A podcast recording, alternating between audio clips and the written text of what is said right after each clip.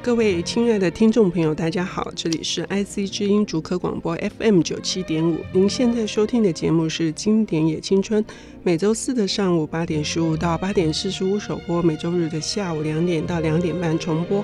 我是陈慧慧。呃，大家好啊！今天我出门的时候是秋高气爽的，现在的季节是。呃，台湾最好的季节吧，也是我在北京待了将近三年的时候最想念台湾的这个时刻。秋天呢是旅行的好日子，也是旅行中行囊有一本好书的啊、一个非常好的时节。不知道你的行李里面、你的包包里面放的是哪一本书呢？我们非常的欢迎再次的在呃我们的领读人的带领之下来阅读一本跨越时代的经典。我们今天邀请到的是，我是他从他说是四五年前，但是呢，我总觉得好久了哈。我是许良良的这本书之后的忠实的读者，然后还有老派约会之必要。呃，更令我惊讶的是，他写了很多艺评，他是小说家。也是艺评者李维京小姐，Hello，大家好，我是李维京。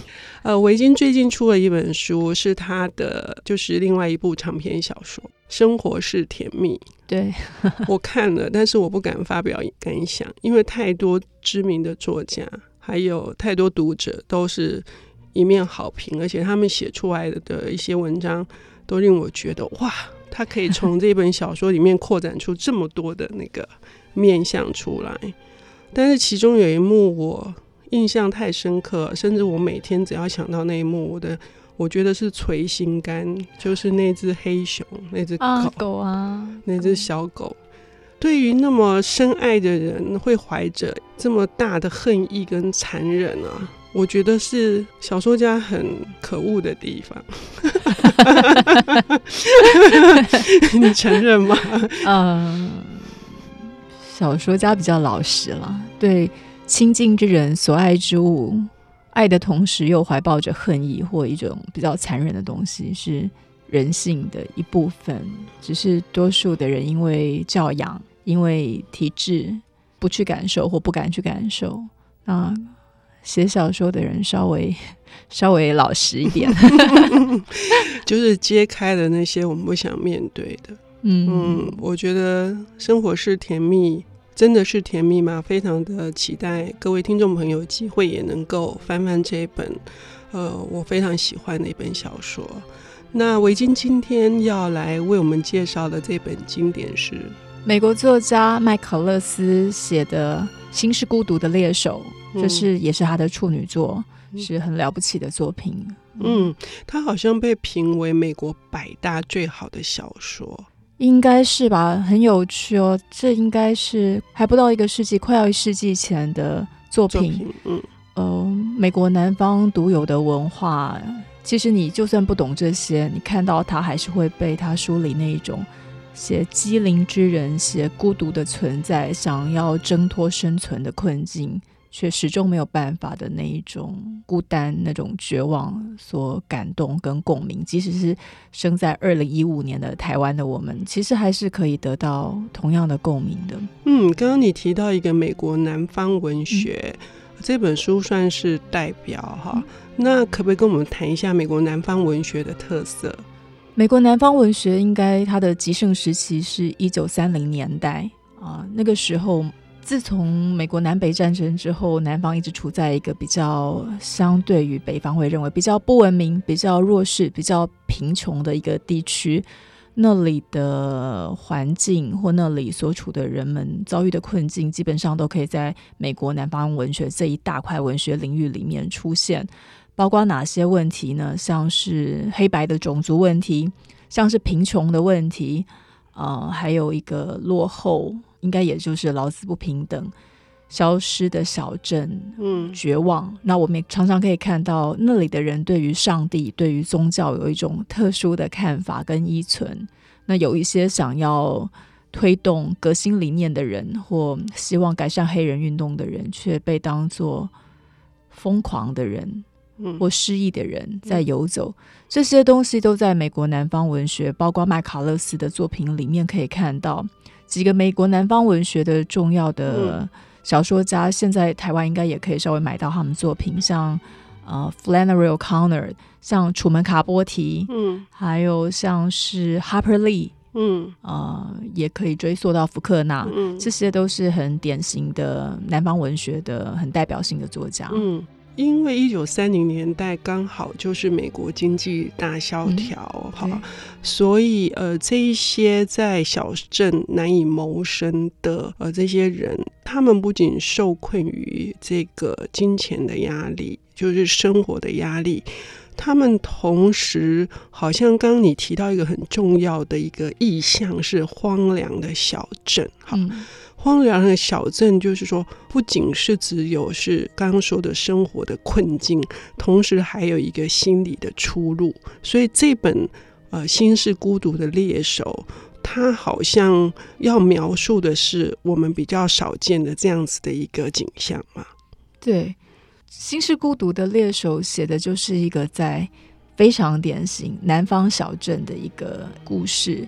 那麦卡勒斯很喜欢在他的小说里面写残疾之人、机灵之人，包括呃《心是孤独的猎手》里面最灵魂人物主人翁就是一个哑巴，嗯，他是聋哑，他又聋又哑，嗯，嗯，然而他却串起了这些这个小镇上每个每一个孤单角色的一个一个串联出他们的故事，啊、呃，这里面的人每个人都是孤独之人。非常有趣，他们生活在同一个小镇里面，小镇人又很少，但是每个人过自己的生活，每个人也都有家人，但每个人都孤单的不得了，嗯，不满，但是又不知道怎么办才好。里面有一个想要走到外面世界去，对音乐充满了渴望的女孩子，米克，一个青春期的女孩，有一个认为。黑人的处境不平，想要黑人应该努力的受教育，呃，求理性知识，打破黑人困境的黑人老医生，也有一个喜欢观察人，在里面非常像是一个作家角色的一个酒店老板，还有一个觉得穷人都被社会剥削，但穷人怎么一点都不自觉的酒鬼。嗯，他一方面是饱读诗书，一方面受看了很多书，看了很多理论，可是一方面又因为自己的想法。没有办法让他人接受一个无从沟通、无能沟通的挫折，他像个酒鬼。那这些人，也许有的是住在这个小镇上，有的人是后来来的。他们很自然的不知道怎样命运或他们的情感都受哑巴、受这个聋哑之人的吸引，围绕他身边。这个故事的基本结构大概就是这样子开始的。嗯，嗯，那这个辛格就是这个聋哑者。嗯刚刚说是他是一个，他们串联他们之间所有的故事的一个灵魂人物，是在这四刚你描述的这些角色中，辛格是一个怎样子的？对他们来言是什么样的位置？我不知道慧慧您怎么看的？我看的时候觉得这些人其实都是一个孤单，心里有话，嗯，无从倾诉。嗯那些莫名的感情，自己也不知为何，但无法自处的动荡的灵魂吧。嗯，有妻子，妻子却不能沟通。嗯，有家人也不能沟通，那不是爱不爱的问题，就是没有办法，是一个情感上孤立的存在。嗯，很有趣的，他们怎么都会挑上一个无法用言语跟他们沟通的聋哑之人，选上了他，并且受他吸引。不断的一而再、再而三的对他诉说自己心里的话，嗯，这就有趣了。那是照镜子吗？似乎又不是。你对着一个无法用言语回应你的人，拼命的倾诉自己的心，然后你看着他的眼睛，觉得那个眼睛好像回应你什么，在那个地方沉淀下来。那有一点点让我想到是呃，教堂里面的一个告解，嗯、或者是人像。上帝诉说什么的那个告解的本能，嗯、而他们把辛格当做了那个象征，当做了那一个与上天沟通，其实也许是与真正的自己沟通的一个媒介。嗯。那这故事有趣的是，其实后来大家读一读，也会发现，辛格有他自己的哀愁，有他自己的血肉之躯的哀伤。对，我已经说得很好，就是说，我们气球有一个全然接受、全然包容的一个倾听者，可是作为这个倾听者，他自己也渴望自己有一个出口。那他的渴望又是什么？这些人他们都希望有一个依靠、依赖。那他们的渴望跟性格的渴望，最后会有什么样子的一个变异、变动？我们休息一下，我们等下回来。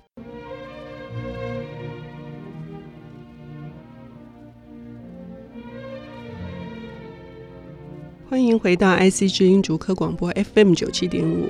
现在进行的节目是《经典也青春》，我们今天谈的是呃美国南方文学的代表杰作麦卡勒斯的《心是孤独的猎手》。呃，我们邀请到的领读人是小说家李维金。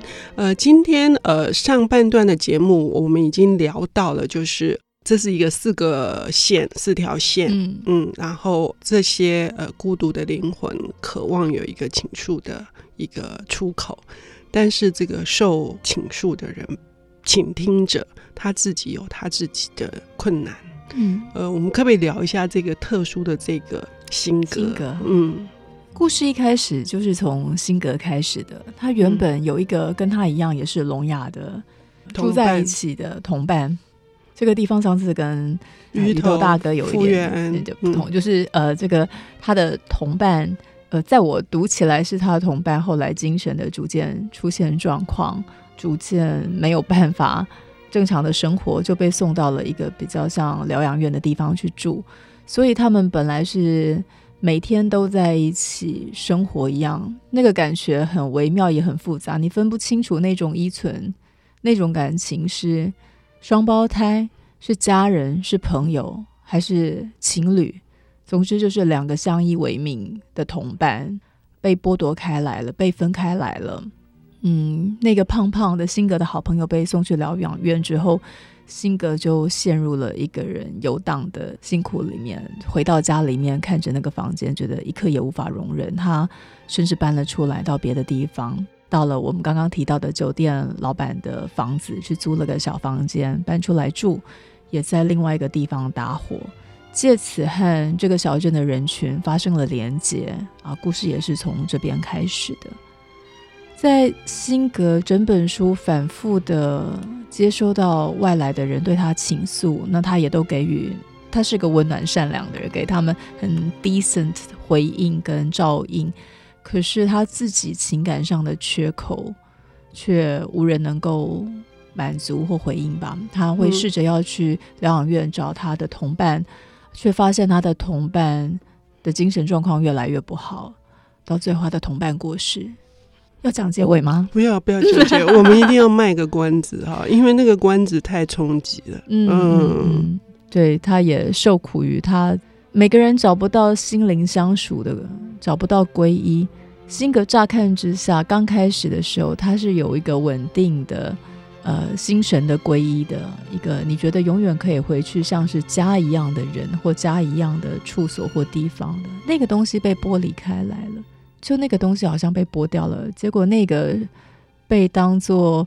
跟上天沟通一样，神一样管道的人，其实他可能最痛苦吧。到最后，可能发现他的受苦极深。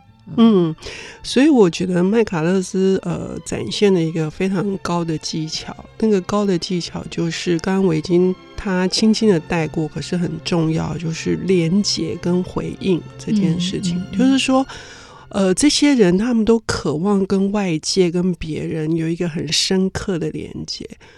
也许最初的时候，嗯、呃，辛格跟他的朋友胖胖的那个安东尼，他们之间的连接是令人羡慕的。可是，那个连接很容易就断了，因为病，嗯、因为各种原因。可是，他们也从辛格那里想要得到回应，辛格也很想从安东尼那边得到回应。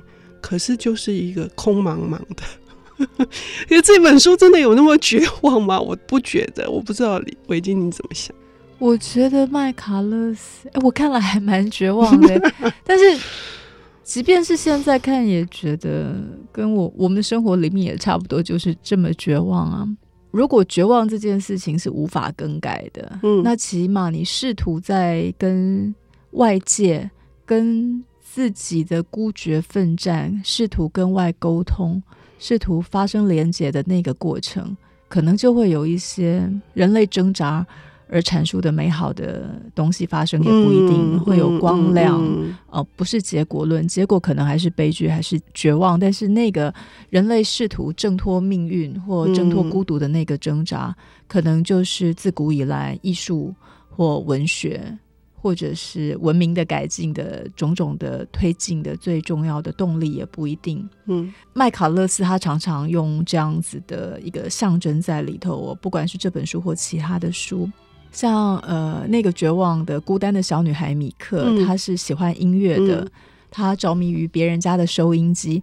那这几个象征都很明显，收音机是外来的声音，嗯，是那个孤单小镇以外的声音啊。她会幻想从那个声音进到一个比较明亮的、比较缤纷的，呃，不是她居住的单调枯燥的小镇的地方。她会去想，呃，她听音乐。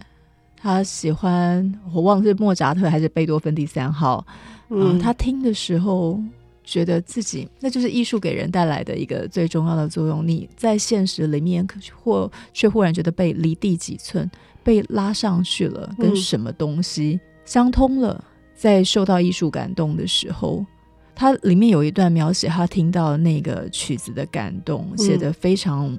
美丽，我觉得曾经被艺术、音乐或者是文学感动的人、嗯、都可以理解那个心情是。是、嗯、虽然是第一次听到那个曲子，但他觉得那些音符跟那些感情本来就存在他的心里。嗯，那不是第一次听到的，嗯、那是本来就存在他心中的东西，嗯、忽然清楚被叫了出来。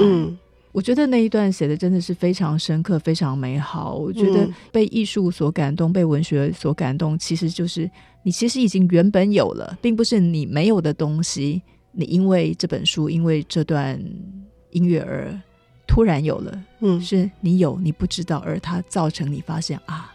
其实，在那边的那种微妙的感觉，嗯，所以尽管这个米克他失学，然后他还要照顾年幼的弟妹，嗯、然后为家里的那个经营的这个住宿公寓父母这样子的，而且他弟弟还出了意外，要赔偿人家一大笔钱。嗯、可是因为跟音乐、跟那台收音机 产生了这种强烈的连接。所以那个感情也就得到了一种，那算是一种满足，一种寄托。寄托啊，嗯、再严重一点就是拯救了。嗯，对，就人生因此有了不同的面向，嗯啊，不同面向的感受跟观看的角度。它里面有一个让我想到那个。